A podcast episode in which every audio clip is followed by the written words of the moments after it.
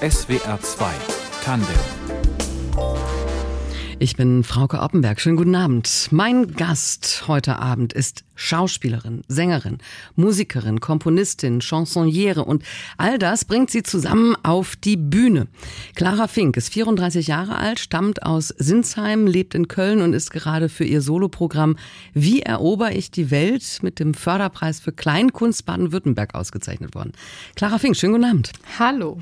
Und herzlichen Glückwunsch zu der Auszeichnung. Ja, vielen Dank. Ist Ihre erste ist mein erster Preis, ja. ja. Und äh, nominiert wurde ich schon ab und zu mal, aber es war eine Premiere.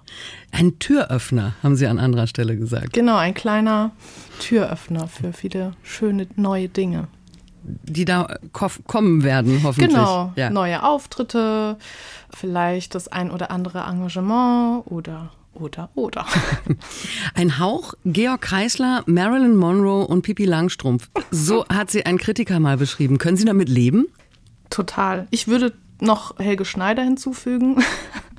Und sonst finde ich es ziemlich komplett. Also ich sehe mich da ganz gut wieder, ja. Wir hören jetzt gleich einen Song von Ihnen. Immer froh, immer frei, immer sexy. Wer sind Sie denn in dem Song? Also ich bin, glaube ich, ziemlich ich. Die ganze Zeit durch die Lieder hinweg. Aber ich bin auch eine Beobachterin und das Lied ist einfach so eine kleine Beobachtung aus unserer heutigen Zeit. Ja, wenn man es hört, wird man verstehen. Dann tun wir das, dann hören wir das. Immer froh, immer frei, immer sexy. Das ist Clara Fink. Ich wär so gern unsterblich, immer fruchtbar und begehrt, trotz Erfahrung unverderblich, an Schönheit reich und oft verehrt. Ich wär so gern unsterblich, von der Eile nie gequält. Mein Dasein wäre nützlich, etwas bliebe von mir auf der Welt. Doch mein Herzchen zerbricht, für immer bin ich nicht ich suche das Weil und frag mich, warum wahre Haltung und fall fast um. Doch auf meinem Gesichtsbuchprofil wirk ich ganz agil, immer froh, immer frei, immer sexy. Bin die schönste im Land, man hat mich kaum erkannt. Immer froh, immer frei, immer sexy. Bei Tag und Nacht, das wär doch gelacht Immer froh, immer frei, immer sexy. Immer froh, immer frei, immer sexy.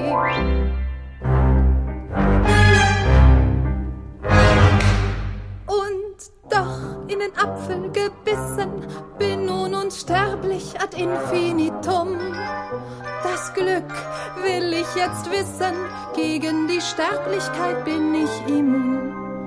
Doch Tröstung gibt das keine ich weiß, ich lebe und ich weine. Ich greife nach Halt und falle um und keiner dreht sich nach mir um.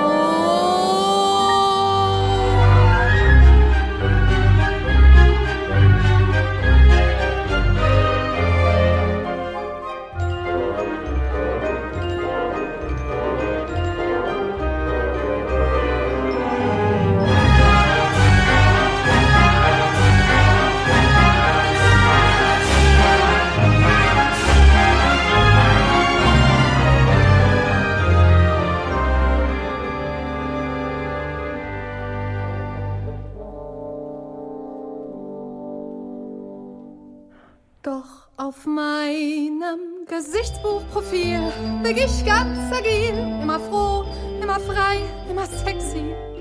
Im Glücksrad ohne Stopp, ein Leben im Galopp, immer froh, immer frei, immer sexy. Bin Powerfrau, erfolgreich und schlau, immer froh, immer frei, immer sexy. Immer froh, immer frei, immer sexy. Ich kann nicht sagen, wann ich mich glücklich schätzen kann. So wie ich das sehe, tut Glück nun einmal weh. Es tut so weh, ist schon okay. Denn auf meinem Gesichtsbuchprofil wirklich ganz agil. Immer froh, immer frei, immer sexy. Hinter den Bergen bei den sieben Zwergen bin ich froh, bin ich frei, bin ich sexy. In den Apfelgebissen, das Leben ist schön, immer froh, immer frei, immer sexy. Immer froh, immer frei, immer froh, immer frei, immer froh, immer frei, immer froh, immer frei. Sind wir froh, sind wir frei, sind wir froh, sind wir frei. Zweifelsfrei, Schwindelei, Lügerei, Schweinerei.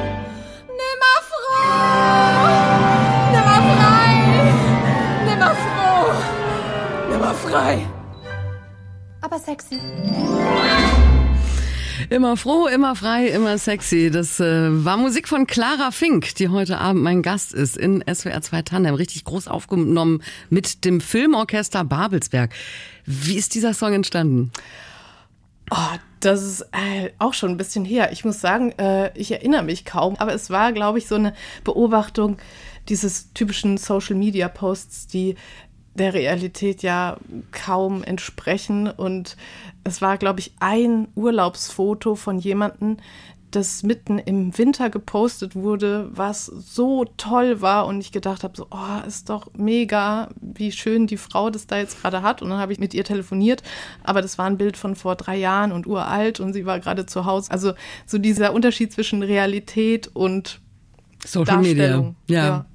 Da sind immer alle froh und immer sexy. Ja, alles frei und sexy. und, und diese Aufnahme mit dem Filmorchester Babelsberg, das ist ja bombastisch, was da äh, musikalisch im Hintergrund passiert. Ja, ja. Malen, würde ich sagen. Also ich liebe es, mit Musik und mit Instrumenten zu malen. Und äh, da hatte ich die große Möglichkeit und das war ganz toll. Eigentlich hätte ich was für einen Film aufnehmen sollen, aber irgendwie war mein Ehrgeiz doch ziemlich groß zu sagen, nee, ich will jetzt meine Lieder ähm, orchestrieren und daraus was machen. Mhm. Und dann haben Sie das Orchester einfach mal engagiert? Nee, das war in Form äh, in, innerhalb eines Studiums äh, an der Filmakademie in Ludwigsburg. Und äh, genau, da macht man so projektweise ähm, ganz tolle Aufnahmen mit unterschiedlichen Orchestern und das war eben eine davon. Wie erobere ich die Welt heißt Ihr kabarettistisches Chansonprogramm. Ich weiß gar nicht, wie ich das einordnen soll. Also äh, Sie haben den Förderpreis für Kleinkunst Baden-Württemberg bekommen dafür. Mhm. Kleinkunst, ist das ein Begriff, mit dem Sie leben können oder Kabarett oder ja, wo ordnen Sie sich ein? Ähm, also ich finde es super schwierig, generell Dinge zu äh, labeln und irg irgendeine Schublade zu stecken. Also ich finde, was ich da mache, ist eigentlich die logische Konsequenz daraus, dass ich mich eigentlich nie entschieden habe, irgendwas Spezielles zu machen, sondern einfach meins. Äh, ja, ich war so äh, diejenige, die äh, ja auf der Blockflöte gespielt hat, als wäre es ein Saxophon und irgendwie nebenbei noch getanzt und das am besten noch vor der Jury bei Jugend musiziert. Also ich habe irgendwie immer alles genommen, was ich habe, in einen Hut geworfen. Und ja, das Feld der Kleinkunst, das ist eigentlich genau da, wo mhm. es ist, weil da ist alles möglich. Da gibt es keine, da sollen keine Grenzen gezogen werden, da darf man sich austoben, da darf man am besten das machen, was man gut kann und will und muss nicht sich auf eine Sache beschränken. Worum geht es denn in dem Programm? Wie erobere ich die Welt? Wer erobert die Welt? Ja, also ich finde, Sie sagen das schon ganz gut. Also es geht um die große Frage, wie, wie ich die Welt erober. Und äh, ja, das ist eigentlich wie eine wilde Achterbahn, was ich da auf der Bühne mache. Es geht irgendwie hoch, runter, rechts, links, durch alle Gefühlslagen hindurch, durch unterschiedliche Perspektiven hindurch. Aber Ihre Protagonistin ist eine 16-Jährige. Ähm, das Klärchen. Ja, das war mal ein ursprünglicher Titel. Mittlerweile mhm. bin ich da, also das Programm hat sich ja ewig weiterentwickelt. Und äh, diese Figur, die ich ja bin mittlerweile, am Anfang habe ich noch in einer Figur gedacht, mittlerweile ähm, trenne ich da irgendwie gar nicht mehr. Und äh, da die zerstückelt die Welt oder ich zerstückel irgendwie in diesem Programm die Welt in Einzelteile und versuche sie irgendwie zu meiner Fasson wieder zusammenzusetzen und so kommt es dann, dass dann irgendwie ein Pickel zum Friedensbeauftragten wird oder eine Sexpuppe zur Marketingberaterin des Papstes. Also es wird so nach Alternativlösungen auf jeden Fall auch gesucht. Mhm. Es ist eine wilde Achterbahn, würde ich sagen. Ja. Und Sie treten immer mit rosa Perücke auf. rosa Perücke, rosa Haaren. Genau, das ist meine öffentliche Figur, ja. ja jetzt haben Sie gerade schon gesagt, es sind immer mehr Sie geworden, mhm. wer da auf der Bühne steht. Aber dann doch die Perücke, dann doch die Perspektive einer 16-Jährigen oder dann wieder mhm. Sie. Also wie viel sind Sie auf der Bühne Kunstfigur, wie viel Sie selbst? Also ich würde sagen, diese Figur auf der Bühne bin ich zu hundertprozentig eine ganz bestimmte Art und Weise von mir, weil es ist ja so, äh, in, im privaten Leben und so weiter passt man sich ja doch vielen Dingen an oder man muss sich anpassen, bestimmten Normen, wie auch immer, so funktioniert das Leben. Und diese Person auf der Bühne, die so ganz viel Blödsinn macht, irgendwie ums Eck denkt, sich äh, Unerwartetes tut, sich in andere Perspektiven hineinbegibt und damit spielerisch umgeht und einfach Blödsinn macht mit der Musik, mit äh, Themen, das ist ein ganz großer Teil von mir, den ich in einem privaten Leben, den übe ich auch ähm, gerne aus, aber natürlich habe ich da irgendwie nochmal so eine tolle Möglichkeit gefunden, mich da so richtig reinzuwerfen und äh, ja, das entstehen zu lassen auch in Rollen zu schlüpfen. Das haben Sie ja richtig professionell gelernt. Sie haben Schauspiel studiert in Salzburg. Außerdem haben Sie ein Diplom für Filmmusikkomposition und einen Master of Music and Songwriting in England gemacht. Ist das, was Sie dann da auf der Bühne machen, so ein Amalgam aus all dem bisherigen Schaffen? Ja, also ich würde sagen, ich nehme einfach alles, was ich kann, was ich gelernt habe, was mich ausmacht und werfe es in einen Topf und pack da so mein eigenes Ding draus. Und es war immer, es gab immer, immer wieder die, die Punkte, wo es hieß, ich soll mich für eine Sache entscheiden. Mhm. Ich erinnere mich da äh, an eine Situation, da ähm, hat ein, ein Jurymitglied mal zu mir gesagt, Frau Fink, es geht so nicht. Sie müssen sich jetzt äh, entscheiden, entweder Musik oder Schauspiel. Beides geht nicht. Sie müssen sich entscheiden. Und ich habe mich dann entschieden, und zwar beim Bäcker nebenan für eine Kirschtorte, aber der Rest ist eigentlich genau gleich geblieben. Also ich habe einfach so, bin mir treu geblieben mhm. und habe nicht irgendwie gedacht, so ja, jetzt muss ich da in dieses, mich diesem Zimmer anpassen, diesem Zimmer für Schauspiel. Also ich bin eigentlich mir immer sehr treu geblieben. Und würde ich jetzt nur Musik machen oder nur spielen, ich würde mich selber total limitieren und ich würde mich nicht so zu Hause fühlen. Hm. Worüber können Sie lachen? oh, über Unerwartetes. Also ich habe auch eine große Schadenfreude. Ich lache gerne über Dinge, die schief gehen. Ich liebe es, wenn Dinge schief gehen. Also selbst wenn mir Dinge einfach äh, schief gehen, das ist, ähm, da erinnere mich ich mich auch am liebsten dran zurück auf, an Dinge, die auf der Bühne schiefgehen, weil das ist irgendwie so, da ist irgendwie so ein Moment, so ein, so ein Zaubermoment, würde ich fast sagen, der irgendwie irgendwas mit einem macht. Was, Zuschauer haben Sie mal ein Beispiel? Was ist Ihnen passiert? Äh, Beispiel. Ähm, ja, also ein Beispiel wäre jetzt zum Beispiel an besagter Filmakademie. Es war ähm, am Anfang des Studiums, man sollte vorgehen auf die Bühne und seine perfekt produzierte Musik in, in Form einer Power-Präsentation am besten ähm, vortragen. Und es waren 300, 400 Leute im Raum und ich war die einzige Frau auch im Studiengang und also ja, jetzt, und ich, der Druck war unfassbar groß, weil ich wusste, ich hab, kann weder eine tolle PowerPoint-Präsentation vorbereiten, noch habe ich die Musik super toll produziert. Und dann hatte ich an diesem Tage auch noch eine furchtbare Blasenentzündung. Und dann habe ich quasi, ich saß ich im Publikum noch und meine Kommilitonen, die hatten bereits alles ganz toll vorbereitet und die Stimmung war sehr seriös und ruhig und sehr auf Perfektion aus. Und ich hatte, um meine Blasenentzündung zu schützen, einen Wollschal um meine Hüfte gebunden. Und es sah irgendwie so ein bisschen aus wie so ein Mini-Rock. Und ich habe so gesagt, Mensch, bevor ich jetzt auf die Bühne gehe und meine Sachen dann vorspiele, ich wollte es dann auf dem Akkordeon vorspielen, ziehe ich das vorher noch aus, dann sieht es nicht irgendwie so komisch aus. Und natürlich hatte ich das vergessen. Und dann stand ich äh, vor den 300, 400 Menschen und schaue an mich runter und sehe, oh nein, ich habe den weißen Schlauchschal um. Und von außen muss man sagen, es sah eigentlich aus wie ein Minirock. Es sah einfach aus wie ein weißer Minirock, den ich drüber hatte. Was ich nicht wusste. Und in dem Moment stand ich vorne und in meinem Kopf ging nur vor, okay, jetzt, den muss ich jetzt ausziehen. In dem Moment ziehe ich den Schal runter und, und alle sie, denken, sie ziehen den genau, Rock aus. Und alle denken, jetzt kommt die einzige Frau vor auf die Bühne und zieht zuallererst mal, bevor sie überhaupt ihren Namen sagt, hat irgendwas ihren Rock aus. Und da hatte ich jeden, hatte ich da in dem Moment. Ähm, jeder war da und mit diesem in Anführungszeichen Fehler, der ja eigentlich eine große Waffe war, sozusagen, die Aufmerksamkeit auf mich äh, zu ziehen, ja, da hatte ich dann halt die Aufmerksamkeit und dann ging dieser Vortrag so in diesem, in diesem Schemata weiter und es war einfach toll. Es war da so, so ein Moment, wo vermeintlich was schief geht, ist eigentlich genau das Gegenteil. Hm. Der nächste Song, den wir hören, der ist auch von Ihnen und zwar ähm, ist das die Tatortleiche. Mhm. Können Sie was dazu erzählen, wie der entstanden ist? Ja, also da geht es, glaube ich, auch so ein bisschen um dieses Konkurrenzverhalten, was man so gerade in so künstlerischen Werdegängen so erlebt. Und gleichzeitig hatte mein Freund damals äh, im Tatort, im Stuttgarter Tatort, die Leiche gespielt. Und irgendwie eins kam zum anderen, das Lied hat sich entwickelt und ist so geworden, wie es jetzt ist.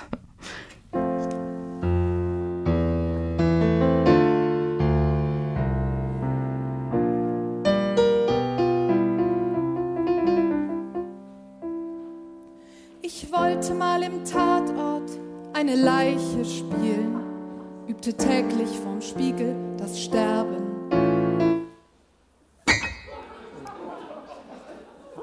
Sehr, sehr fleißig. Meine starren Blicke fesselten, meine Atemnot gefiel, so wurde mir die Rolle verliehen. Und das alles nur, weil ich sehr weiß bin und tief in mir drin oft unterkühlt. War es Glück oder Talent oder mein Starrsinn? Mir war's egal. Doch statt immer nur zu sterben, wollte ich auch mal Ermittler werden, denn in Sudoku bin ich schon immer ein Talent. Rätselhafte Drehbücher ließen mich auferstehen von jetzt auf nachher wurde ich doch Agentin. Und das alles nur, weil ich heiß bin und tief in mir drin oft intrigant. War es Glück oder Talent oder mein Starrsinn? Nackte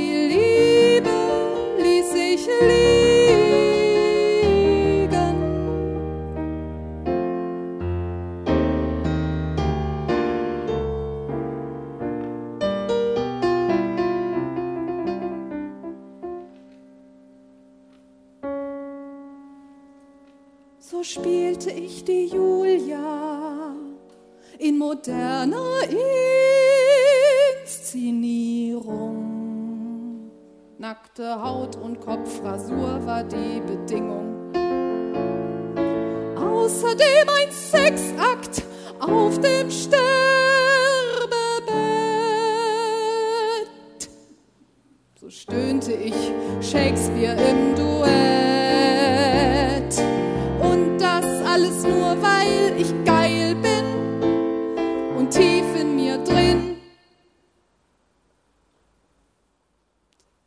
Regisseur.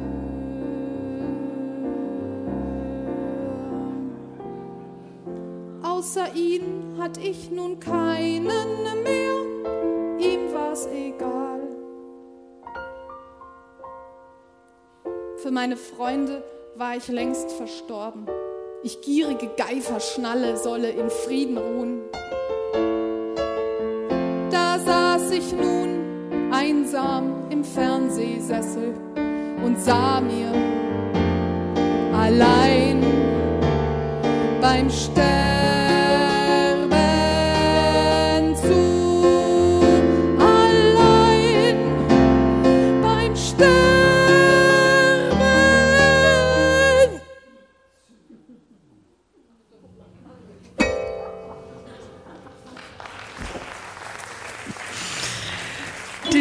Tatortleiche von Clara Fink in SWR 2 Tandem. Es klingt nach einer, ähm, ja, nach, nach einem harten Leben als Schauspielerin, Frau Fink.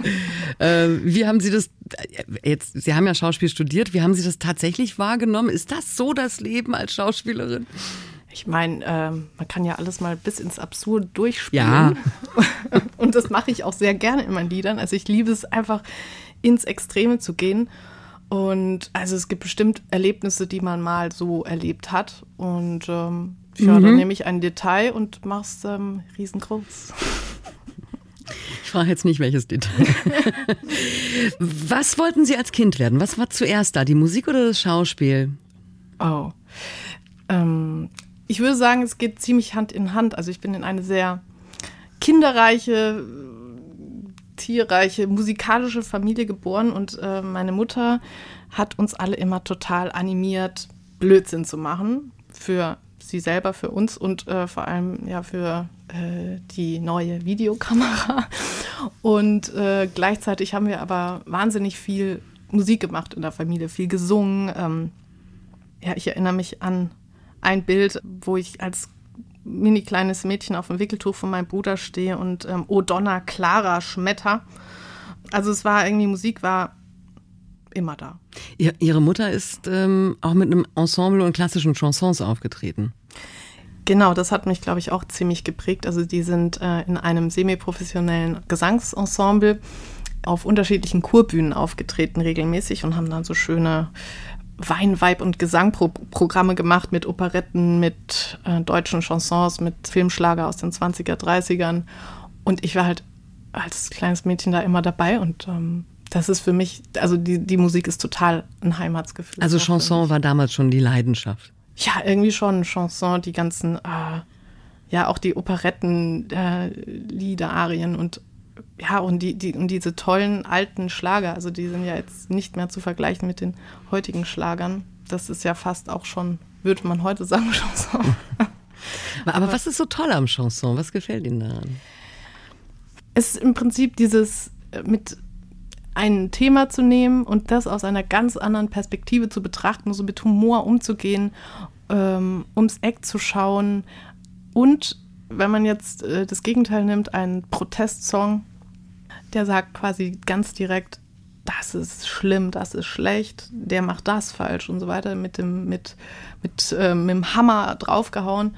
Und beim Chanson Das ist feinsinnig. das ist ganz fein mit viel Empathie ums Eck gedacht und versucht eigentlich den Hörer, der vielleicht einer anderen Meinung ist, zu betütteln, also eher, eher zu, ein bisschen zu überreden oder mit den Weg mitzugehen in dem Lied und nicht ihn vor den Kopf zu stoßen. Sie haben als Kind Klavier und Blockflöte gelernt. Äh, Klavier war in Ihrer Familie schon fast Pflicht. Weil Ihre Großtante hat Sie, glaube ich, unterrichtet. Genau, meine Großtante war Tante Heide und die war ähm, in der ganzen Familie, also sie war Pianistin und auch ihre Tante und ihre Oma, die waren auch Pianistinnen, sehr bekannte und ähm, haben, glaube ich, sogar mal auch mit Karajan mal gespielt. Das war in dieser Linie ganz klar und wir ganzen Geschwister und Cousins, wir hatten alle das Vergnügen. bei Ich höre Unterricht durch, es war nicht so groß, das Vergnügen. Also äh, für mich war es insofern Vergnügen, weil ich halt gesehen habe, auch meine ganzen Cousins haben bei ihrem Unterricht, ich will das jetzt auch und wir hatten zu Hause ein Klavier, ich stand sowieso die ganze Zeit da und habe irgendwas gemacht schon. Also für mich war es schon auch ein Vergnügen. Die Pädagogik, die war vielleicht damals noch ein bisschen andere als heute. Und ich ähm, hatte schon immer irgendwie so meinen eigenen Kopf und ich ähm, habe dann bei ihr im Unterricht öfters mal mit Absicht falsche Töne gespielt, um sie zu ärgern.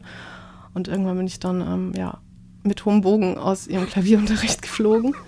Ähm, und dann, dann ging es zur Blockflöte. nee, Oder? die Blockflöte, das war, äh, das war, weil ich noch nicht Klavier spielen durfte, weil ich zu kleine Hände habe, habe ich dann einfach ähm, angefangen, Blockflöte zu spielen. Aber die setzen Sie nicht in Ihrem Bühnenprogramm ein, oder? Nee, also Wa das. warum nicht? Weil die hat ja eigentlich komisches Talent.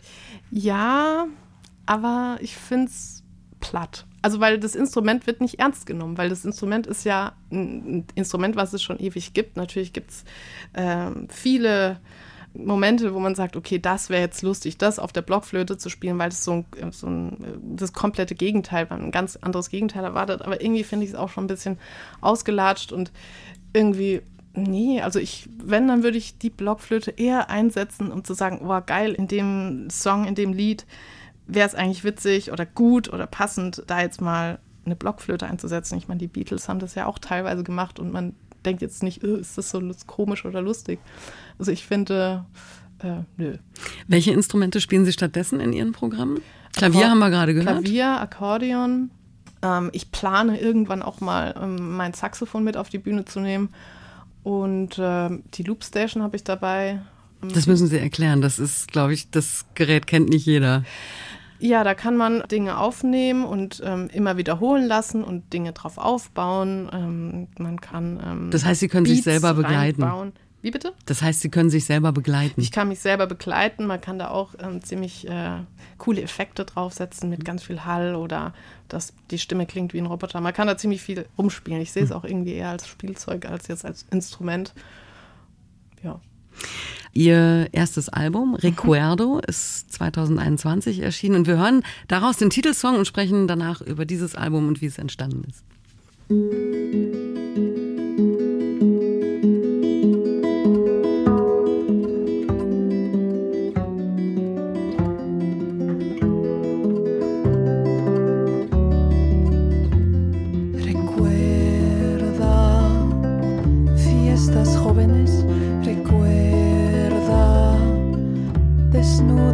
Amistades.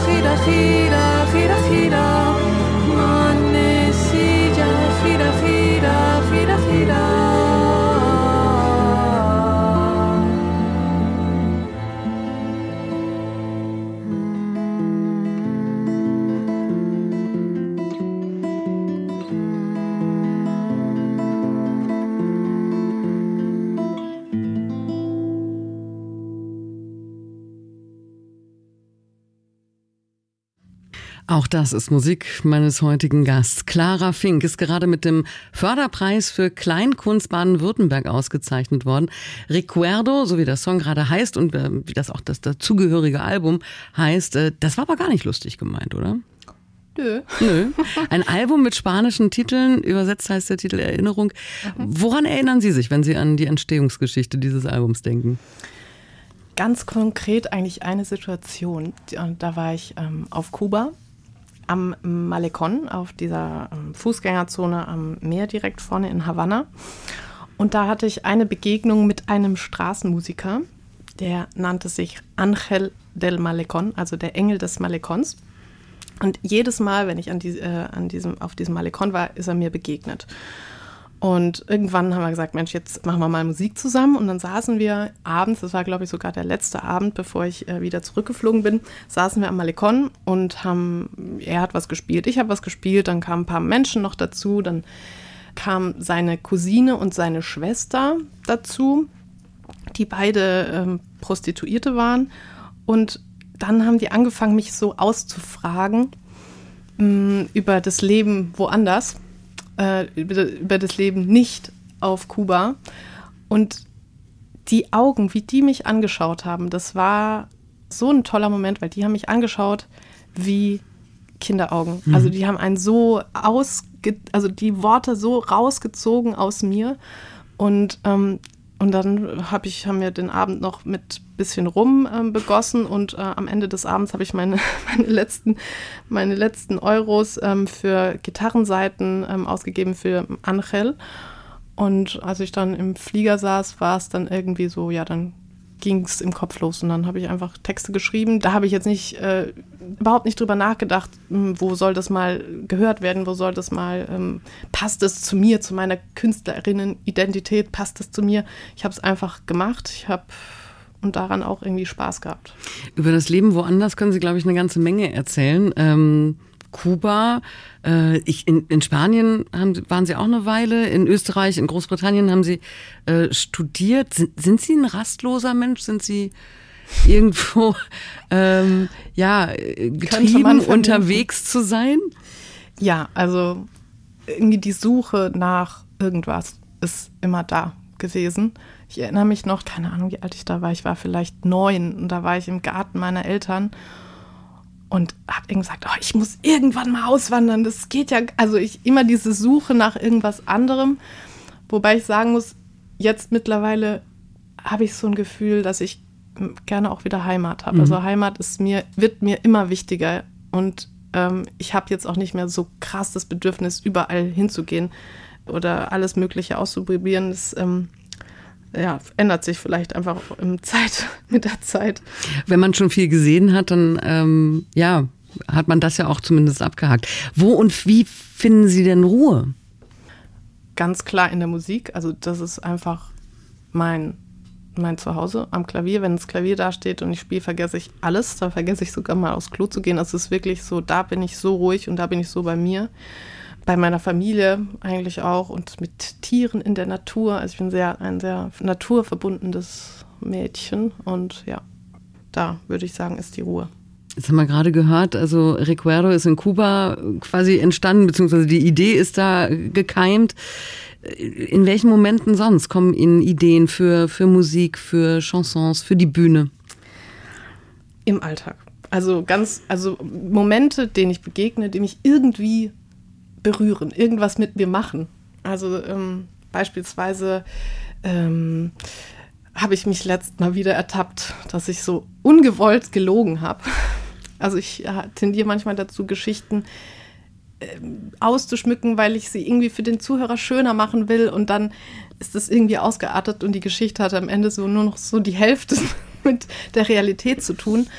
Und es war mir so unangenehm, dass ich diese Person eigentlich ja, wenn man es mit Fakten belegt, ich habe sie angelogen. Aber ich habe einfach alles für die Geschichte getan, ähm, dass die besser ist. Aber das hat mich so ruhelos gemacht. Und irgendwann habe ich gesagt, ich muss jetzt irgendwie ein Lied über Lügen schreiben, weil mich das so beschäftigt. Und über ungewollte Lügen. Un ungewollte Lügen, ja. Und dann kommt man aber auch drauf, dass eigentlich die ganze Welt doch ziemlich viel äh, äh, Dinge behauptet und man weiß ja eigentlich gar nicht hundertprozentig, ob alles der Wahrheit entspricht. Mhm. Und ähm, dann habe ich erst wieder Ruhe gefunden, als ich äh, diesen Text äh, geschrieben hatte und äh, das Lied geschrieben hatte. Mhm. Wie ist das, ähm, wenn Sie dann mit dem Ergebnis auf der Bühne stehen? Also Sie haben Chanson komponiert, einen Text geschrieben, jedenfalls sagen Sie, oder Sie glauben, okay, da, da, da an der Stelle wird wahrscheinlich gelacht, an der Stelle wird gelacht. Und dann kommt die Feuerprobe. Tun Sie es wirklich? Das ist ganz unterschiedlich. Also ganz unterschiedlich, wo man spielt, äh, in welchem Bundesland sogar auch, auf welcher Bühne, welches Publikum da ist. Und auch unterschiedlich, wo dann gelacht wird. Ja, mhm. also auch in der Intensität. Also es ist ja auch sowas, man denkt dann, ah, das fanden die jetzt richtig doof, weil die da nicht gelacht haben. Und danach kommt jemand und sagt, das war der beste Auftritt, das war so toll, ich fand es so lustig, aber die haben eigentlich, äh, ich habe da gedacht, die haben den schrecklichsten Abend ihres Lebens. Also es ist irgendwie total schwierig, das so von der Bühne aus zu beurteilen. Mhm. Aber ähm, ist ganz unterschiedlich. Und ich merke auch, und das finde ich ganz toll, dass viele junge Leute ähm, auch so aus der queeren Szene irgendwie irgendwas an meiner Musik finden. Und ich hatte so eine schöne Situation, das war irgendwo bei Stuttgart. Ähm, da habe ich mein Programm gespielt und wenn man Chanson hört und Kabarett, dann zieht man natürlich ein gewisses Publikum an. Ähm, und es waren aber auch einige junge da und ähm, in der zweiten Hälfte der Show, also die ganze Show hindurch, war vorne so ein Mann gesessen, der war so um die 80, 90, ah, nee, 90 will ich nicht, aber um die 80 und hat halt alles laut kommentiert und wie unverschämt. Und weil ich, ich natürlich provoziere ich ein bisschen durch die Brille schon gerne und meine Themen sind jetzt, glaube ich, auch keine Themen, die irgendwie die Themen sind von vor 80 Jahren, also die Chansons vor 80 Jahren, das geht ja irgendwie mit der Zeit, verändern sich die Themen ja auch. Und, ähm, und der ist dann in der zweiten Hälfte irgendwann aufgestanden und hat sich durch einen Kunstcharakter, den ich ähm, da ausgespielt habe, irgendwie hat er sich da unangenehm berührt gefühlt und ist aufgestanden und gegangen. Umso schöner war es, dass dann danach ein Mädchen, die war vielleicht 16 oder so, kam her und es war so toll, ich bin so überrascht, ich kenne ähm, das Chanson gar nicht, ich habe was ganz anderes erwartet. Ich fand die Themen super spannend und das zeigt mir, eigentlich ist es auch einen interessanten Gedanken. Natürlich will ich diesen Begriff Chanson jetzt nicht äh, verbannen von der Welt, aber muss ich alles labeln, weil dadurch schließe ich auch ein bestimmtes Publikum aus, was es aber vielleicht dieses Genre überleben lassen kann. Am liebsten sage ich meistens auch gar nicht, äh, was ich, dass ich jetzt irgendwie laut Papier Chanson mache, aber eigentlich sind es für mich Lieder, irgendwie blödsinnige Tiefganglieder, so irgendwie. Mhm. ja. Wir hören noch ein blödsinniges Tiefganglied von Ihnen. Ähm, quasi heißt der Song. Worum geht's? Ah ja, quasi ist ähm, im Prinzip genau äh, diese Situation, die ich gerade beschrieben hatte, mit der ähm, Aus Versehen Lüge. die ähm, dann, ähm, das Lied zeigt, glaube ich, ganz schön, ähm, dass die Welt eigentlich äh, voller kleiner Lügen steckt und dass wir eigentlich alle dazu neigen, nicht immer hundertprozentig die Wahrheit zu sagen. Und in der Pause auch nicht zu wenig Alkohol trinken.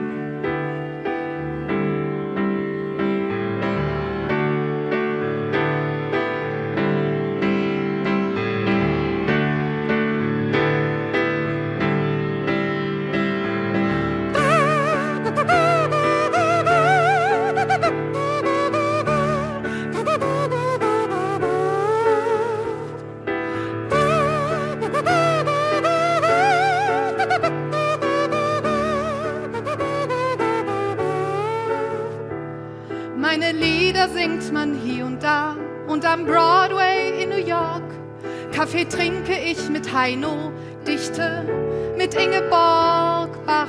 Mann, oh Mann, bin ich ein Star, plansch im Badanzug aus Gold. Auf nem Einhorn galoppier ich durch den Drive-In mit Wilhelm von Humboldt.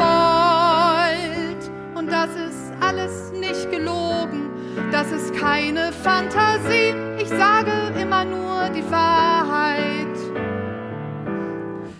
Quasi.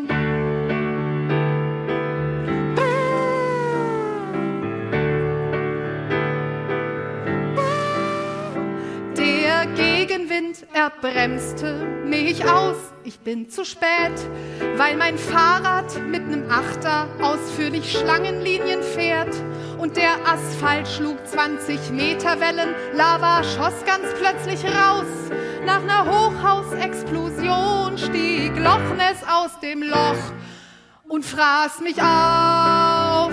Und das ist alles nicht gelogen, das ist keine Fantasie. Ich sage immer nur die Wahrheit. Quasi.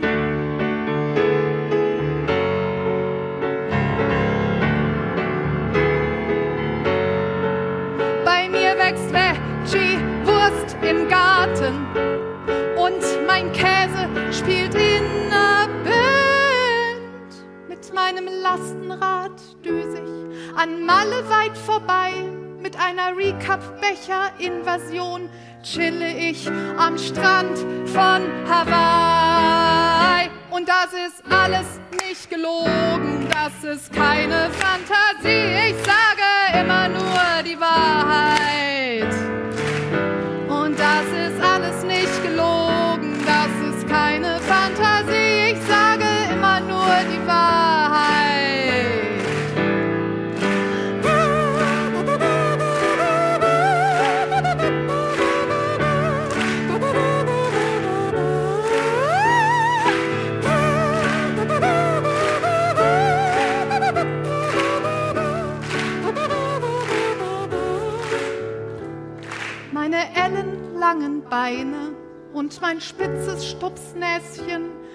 Seien Grund genug dafür, dass ich ein braves Mädel bin. Das säuselte der Priester und griff im Beichtstuhl mir ans Knie. Ihm schwollen Engelsflügel und er sang besonnen aus der Liturgie. Hoc totum non est mendatium, hoc fantasia non est, tantum semper verum dico a a a a, a.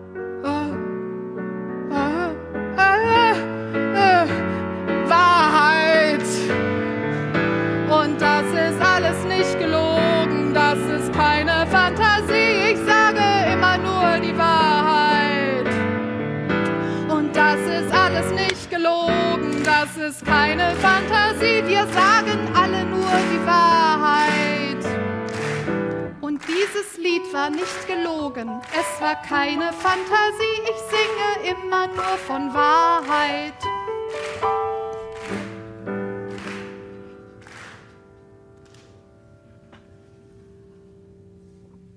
Also wenn Sie mir nicht glauben, dann weiß ich auch nicht. Quasi von Clara Fink, die heute Abend mein Gast ist. Und das war eine Live-Aufnahme von der Verleihung des Kleinkunstpreis Baden-Württemberg, wo Clara Fink mit dem Förderpreis ausgezeichnet worden ist. Wie wichtig sind eigentlich Preise wie diese, äh, der ja auch dotiert ist mit 2000 Euro? Also vor allem ist es eine große Möglichkeit, sichtbar zu werden.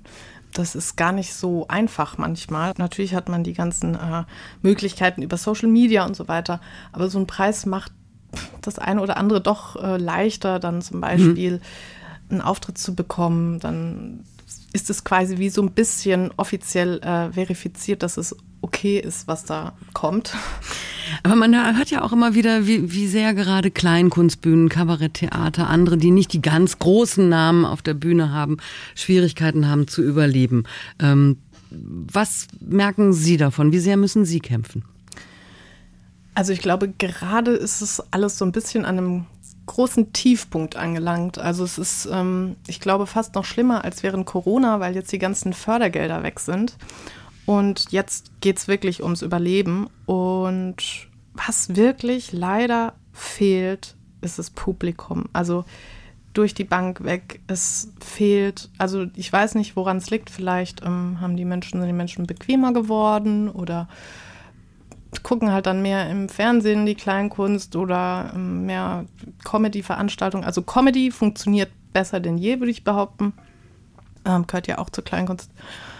Aber der Rest, der hinkt ziemlich und ähm, ja, es scheitert an den Besuchern. Also das hängt vor allem am fehlenden Publikum. Also der Appell, gehen Sie ins Theater, Ja. gehen Sie ins Kabarett, Genau. schauen Sie sich das live an. Das ist natürlich ganz was anderes als ähm, ein YouTube-Video. Ähm, das, das aktuelle Programm, ähm, mit dem Sie auftreten, das feiert ja auch erst im kommenden Jahr wirklich Premiere. Genau, in äh, Stuttgart im Theaterhaus. Am Ah, am 2.3. 2.3. genau. Die offizielle Premiere eines Programms, das äh, schon, schon jetzt mit einem Preis ausgezeichnet worden ist. ja, ist absurd, aber irgendwie schön. Manche machen es halt andersrum. so sieht's aus. Clara Fink ist äh, frisch gebackene Preisträgerin des Kleinkunstpreises. Baden-Württemberg war heute Abend zu Gast in SWR 2 Tandem. Vielen, vielen Dank dafür. Hat viel Spaß gemacht, danke auch. Und Redaktion der Sendung hatte Martina Kögel. Ich bin Frauke Oppenberg. Machen Sie es gut.